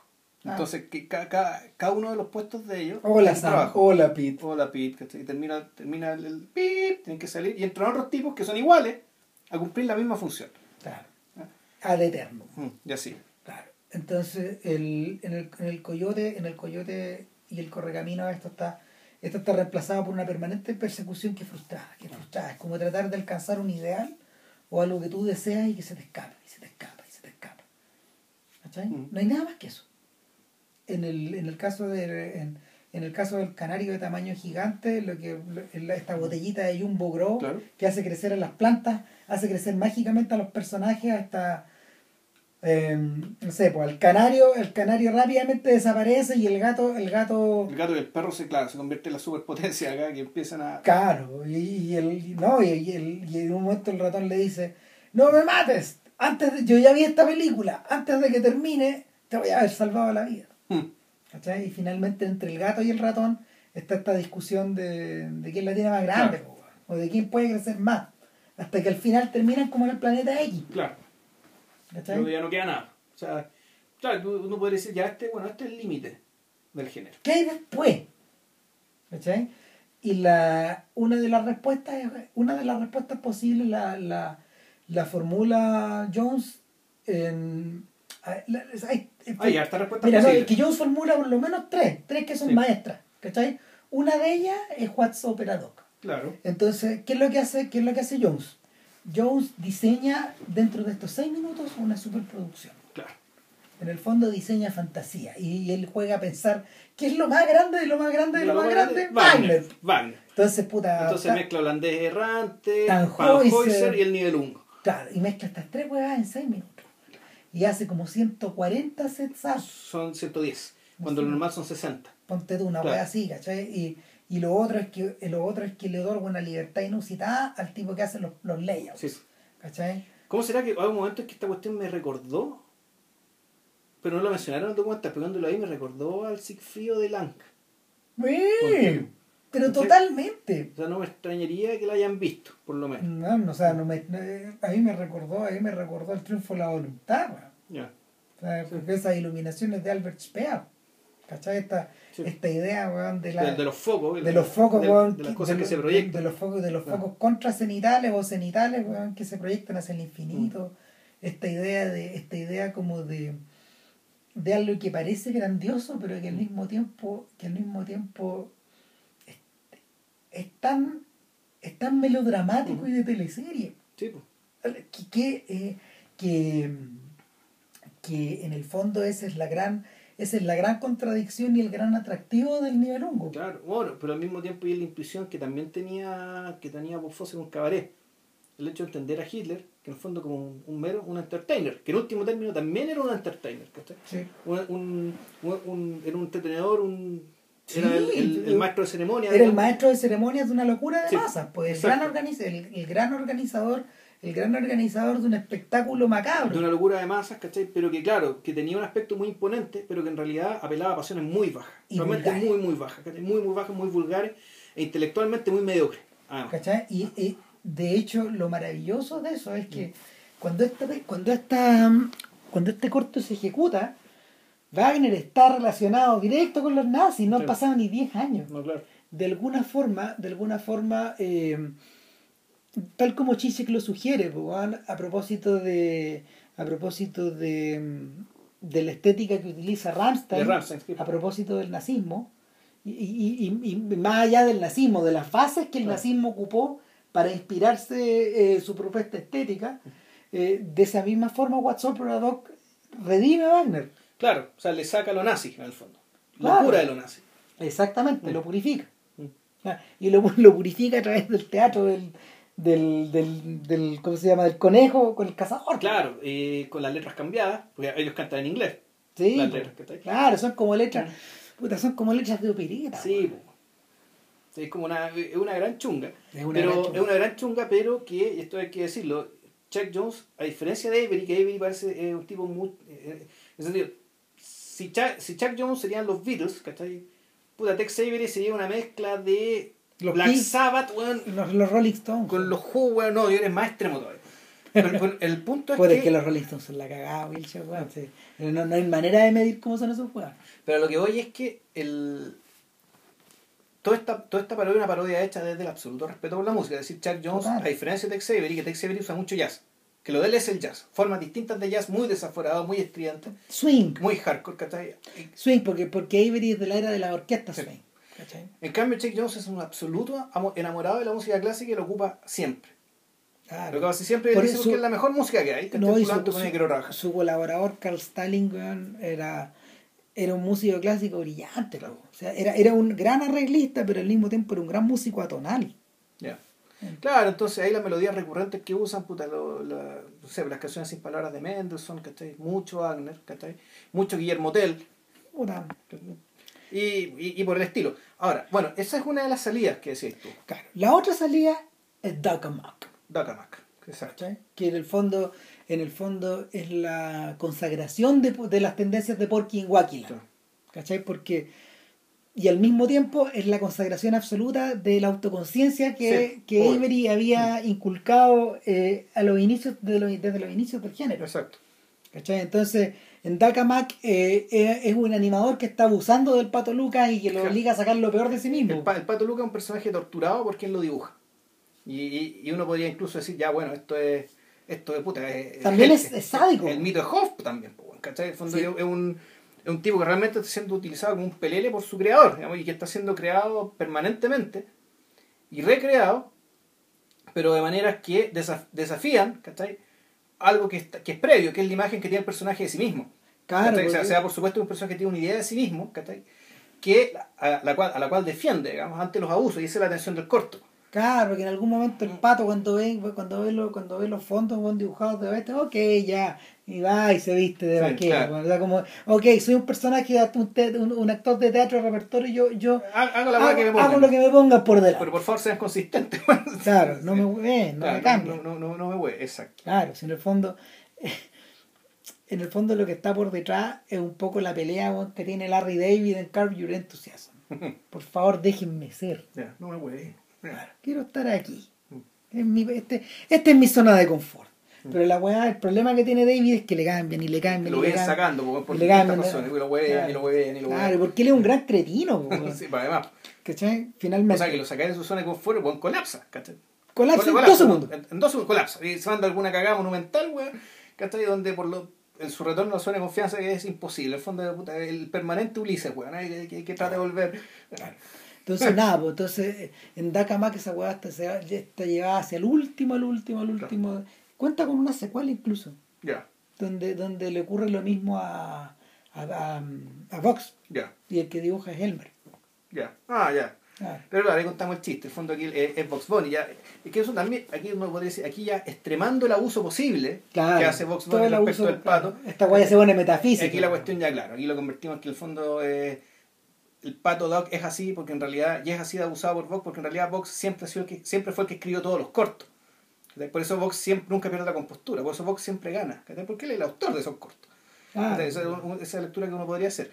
La tercera salida, eh, yo creo que está- estáis pensando lo mismo que yo, que es de Dot and the Line. Eh, ¿O no estáis pensando en eso? no, no, no, No. no, es que esa weá es otra ese es otro nivel. No, esa es otra salida, Es que- es una salida de eso, ¿cachai? es que no, yo creo Ya que- es una depuración todavía mayor. Es que yo creo, claro, pero, pero ¿sabéis qué? Para mí, para mí la línea la traza, la, la- para mí la línea la traza Ron a Freud- Jovening, ya, Freud. que, que, que, que con, con Vilches coincidimos que el ciudadano que hay no está weá. Sí, y pese que en el. Bueno, nosotros nos basamos para hacer este. Yo al menos me basé para, para documentarme y ver, ver cortos. En Cuba, un- un- el año 1994 se, hizo un- se sacó un libro a partir de, un, de entrevistas a mil personas que han trabajado en animación. En donde sacaron un ranking de las, de las mil, mil, no, creo que eran 50 mejores películas. De las cuales yo me di la pega, ya, voy a ver las mejores 15. ¿Cachai? O las voy a volver a ver. Y la que estaba en primer lugar era What's a Doc. Y en segundo lugar, si mal no recuerdo, estaba Doc Mac. Y en quinto lugar estaba One, Frog, One, One Frog Evening. Eh, pero resulta que eh, yo creo que es la más recordada. Es todo el mundo se acuerda de Hello My Doll y Hello My Baby, ¿cachai? De la rana cantando. Todo el mundo también vio, bueno, la parodia la parodia que hicieron en Spaceballs, bueno, Claro, jugando con con, Alien. con- con Alien. Claro, o sea, hay una, hay una cosa que es interesante, que los tipos se preguntaban... Y bueno, y ojo, y en el documental sobre Chuck Jones que, que, habí- que, que, que yo vi al menos para, para también esto que me lo encontré en YouTube y está, se llama Los extremos y los inicios y los comienzos, creo, The, The Ends and the Beginnings, creo que es, así se llama el, el, el- este es, uno, es uno que se produjo para la PBS. Sí. Hay un documental donde habló, no sé quién habla, habla Spielberg, habla Robbie Williams, habla Lo- eh, Lorne Michaels, o sea, la que que decía tú, o sea, la influencia de los cortos en Saturday Night Live, hablaba John Lasseter, Hablaba de Pixar. claro, hablaba de Dante, estaban todos. Están bueno, lo más grande, lo más grande, lo más grande, digamos que estoy diciendo lo grande que era Chuck Jones. Y bueno, John Lasseter decía que para, también para él, el One Frog Evening era el ciudadano que del género. Claro, no es que no, me imagino que ustedes lo han visto, o sea, es esta rana que un día encontraba en la primera piedra de un edificio que están demoliendo. Claro, están- y en 1955 un obrero de la ¿cachai? se encuentra con una con, el- con el- la, la primera piedra del edificio y dentro hay una caja. Y Con caja hay, una- hay- hay un un pergamino. claro. Y, y aparte el pergamino que, que después se da cuenta que hay una rana. Claro, hay una rana. Y la rana sale y se pone a cantar. O sea, mira, como- mira así, y cuando cacha que no hay nadie, puta, se pone a cantarse el tremendo show. Puta, le hace un show este Claro. weón. Y tú, y tú veías el signo peso ahí. Y el obrero la Contru, ¿cachai? Mira la cámara y, y mira la cámara de, de mira al público, así, ¿qué harían ustedes? Lo mismo que yo, ¿no es cierto? Sin decir nada, pero con esa cara. Y claro, y se imagina, weón, ¿cachai? Puta, con un con smoking, multimillonario siendo representante, weón, de esta rana. Esta rana. Entonces el resto, el resto del corto eh, son los intentos de este sujeto por hacer que alguien vea a la rana Vea, cantar. exactamente. Pero resulta que el único que lo ve cantar Es él. es él y la rana le va cambiando las distintas canciones Sí. de la vuelta del siglo, weón, Claro. que puta, son puro music hall, weón, de antigua, Broadway, weón, de, de repente también está, de repente también está el barbero de Sevilla, Sí. etcétera. Entonces el la rana se manda unos shows tremendos, weón, y va aumentando la psicosis, la Claro. psicosis de este weón de que ya, ya no da más. Claro. No, claro, y el, el número, ponte tú cuando está con el agente, el, con el, el, el agente el agente espectáculo que está ahí, que, que también lo mira y también mira la cámara como diciendo, ¿Qué es esta weón? ¿qué es esta es No, y, y- y cuando el tipo ya se las da de emprendedor y él arrenda un teatro y saca, la- saca la plata de abajo del colchón, weón, y es- es- el- funciona, fun- como dice Homero, funciona en muchos Funciona niveles. en muchos niveles. Claro, porque, porque volvemos al tema de la condición humana y de la ambición, weón, y puta esta idea de, esta idea de ser tu propio tu propio empleador, de, de ser el único weón que sabe que este gallo Claro. que es un genio. Eh, por otro lado, esta idea de ser porfiado Claro. y porfiar y porfiar en la weá y perseguir tu sueño como el coyote. ¿Cachai? O Claro, y, y tiene esto como y mucho de fábula, en el sentido de que el personaje se va degradando y degradando y degradando y degradando y degradando hasta que hay un momento en que ya tiene que deshacerse la rana. Claro. Que, que, que tiene que deshacerse en el fondo de, de, de su idea de. No, o sea, de su idea de triunfar, pero al mismo Claro. tiempo de, de su idea de ser especial. Claro, o sea, tiene que deshacerse de una parte del mismo, ¿cachai? De una parte del mismo que le ha traído puro tormento, pero el hecho de deshacerse de esa parte lo manda de nuevo al anonimato de la historia, ¿cachai? Porque él se deshace del asunto y desaparece. Claro. Lo Lo que de- es importante. y, y, hay, y hay una elipsis de 100 años Claro. donde el edificio en que están construyendo ese rascacielos, weón, en este mundo del 2056, Lo weón, están- lo- hay que hacerlo mierda, hay que votarlo. Claro, y hay un sujeto que está con un vaporizador Acme, weón, y, puta, y encuentra a la rana y la rana le vuelve a cantar. Y aquí empezamos de nuevo. Claro. Y, vol- y volvemos a esta idea de la recurrencia, ¿cachai? Y, de la recurrencia puta, de, de muchas cosas, o sea, de la misión humana que no termina, de el, de la inspiración artística, ¿cachai? Del, eh, puta, del valor canónico de las cosas, ¿cachai? De aquello que puta que fue, pero que desapareció, pero que vuelve a ser, vuelve a aparecer, ¿cachai? Cada cierto tiempo, como las modas un poco, ¿cachai? Solo con ciclos más largos.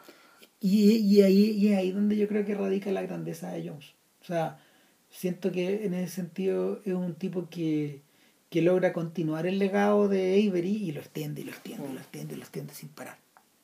O sea, hasta un punto donde hasta un punto donde él mismo bueno vuelve y revierte hacia revierte hacia otras cosas pero lo que lo que lo lleva a él a trabajar en la MGM después de que lo despiden de, de la Warner es un poco eso pues esta idea como de mm, de, de volver a tomar a, a, a Tommy Jerry.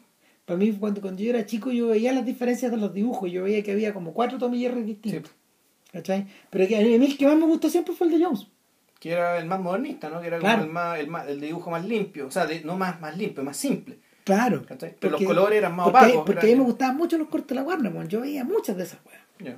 ¿Cachai? Yo las traía desde muy chico, chico. Entonces, el, el, el, el asunto es que ahí es donde este gallo ya hace el, el punto y la línea. Y el punto y la línea en realidad está más cercano, es un contemporáneo de los cortes de animación de Norman McLaren, este canadiense, es otra wea, ya es. Sí. eh, eh, eh, es Jones pasándose, pasándose de la raya con el permiso de la MGM y para ganar su Es Oscar que, y claro, es que uno, es que uno podría pensar que todos los cortos de Jones uno puede ver la continuidad, pero este lo puede haber hecho otra persona y uno, tú te puedes decir, esto no lo hizo yo, sino lo que hizo otra persona, y tú dirías, sí, esto lo hizo otra persona. Esto es de otra persona. ¿Cachai? No. Porque no, no tiene nada que se parezca a nada. Es ¿cachai? que Lo además es una adaptación, es que lo que pasa es que a partir de ahí es la adaptación de un cuento. Jones empieza a adaptar cosas. Ya. Eh, ese es un cuento infantil como por ejemplo puede ser lo, Bueno, como el Grinch que hizo después. y no como puede ser lo que me refería ponte tú a Where the Wild Things Are Ya. esta adaptación que hizo Spike Jones de, de El cuento de Maurice Sendak. de este cuento de Sendak. Es un poco esa, esa pega. Ya. Porque eh, después adaptó el Grinch. Sí. Y después adaptó tres, tres historias de El libro de la selva. Ya. De hecho, creo que la más bella de todas, yo nunca la he visto, se llama The White Seal. Ya, no lo he visto tampoco. Y, y la más famosa, la más famosa es Ricky Tiki Tavi, Ya. de, de, de, esta- de estas adaptaciones. Entonces Jones entra en otra fase de su carrera, ya entra, se empieza a interesar por el formato del Sí. largometraje. Él nunca tuvo mucho éxito con eso. De hecho, eh, eh, en ese punto, por ejemplo, donde lo agarra un documental que se llama The Voice from Termit Terrace, donde se donde se entrevista a Jones, a Frelen, a Clampett y a algunos otros y, y a mm, ¿cómo se llama? No, no ni siquiera, se entrevista a ¿cómo se llama este señor de las voces, Mel Blanc. Amel Blanc, ya. Entonces ellos hablan un poco de la, de la estructura de la estructura de la historia, de, habla de otros personajes de, ligados como, a, como al como a la creación a la, a la creación de estos cortos, ¿cachai? Hablan un poco de, la- de cómo se dibujaban, de cómo eran las tablas y de, de un montón de cosas. Entonces, hacia el final de este, hacia el final de este mm, de este documental se indica que estos gallos están trabajando un poco, que ellos estaban un poco todavía choqueados 10 años después del cierre del estudio, de, de por qué se acabó todo y de que, no- de, que, de que la Warner todavía no se hubiera dado cuenta del tesoro que había ahí. Y poquito tiempo después, estos gallos empiezan a producir los, los utilizando estos mismos cortos, contratan a Jones y a Frelen para que ellos hagan las conectivas, las conexiones entre un corto y otro para pasarlos al cine, tal como se hizo That's Entertainment y se adaptaron un montón de números musicales y se les dio coherencia para meterlos en una película más grande. Solo, lo vimos cuando chicos hicieron uno. Las películas, Sí. de, las películas del, eran como son como cuatro o cinco. Sí. Sí, yo me acuerdo de una monte tú el que, donde está la ópera. O no, no el de la ópera What's Up Rock, sino que el, el Box Bunny creo que hacía cantar un cantante de ópera. A, y lo torturaba también. a Giovanni Jones. Sí. Claro. Leopold. Leopold, claro, porque, porque el conejo. Eh, Stokowski, sí. El conejo, claro, el conejo encarna a Stokowski pues, y lo hace cagar. Entonces, nada, pues, los viejos dieron la vuelta entera. Lo interesante es que ellos dos fueron lo bastante activos en su vida como para poder dar la vuelta entera. Porque, porque hay gente como gente como Avery que era un poco mayor nomás. Pero Stable murió más o menos joven, ¿no?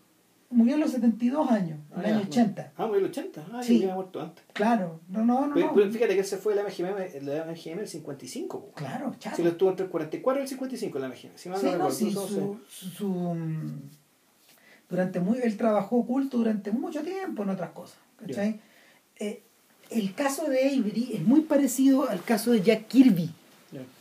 porque Jack Kirby quedó tan chato de trabajar para la Marvel que, que él después entró a trabajar eh, en la, mm, se, fue- se, se cambió de, se cambió de ciudad, se fue de Nueva York a Los Ángeles y él empezó a trabajar en animación, hizo la ruta al revés. Y nada, pues a Kirby le debemos el fantasma del espacio, un montón de Ya. weas. Y Kirby, Kirby es un genio absoluto del siglo XX también. Un gallo que, que también era genial en cualquier cosa que lo pusiera. Y, pero Kirby también se, se, se cabreó de su medio, y se cabreó de, de su poco, del poco reconocimiento y de, de que no, de que la de que la moledora de carne lo devorara. Sí. O Básicamente sea, eso. básicamente, claro, ser un genio en un arte reconocido como menor. Menor que menor. pues. Menor que menor, pues si ya el cine era un arte picante, ¿cachai? Estos cortos quedaban, bueno, ¿cachai? Antes de las películas y era ya. Puta. Puta.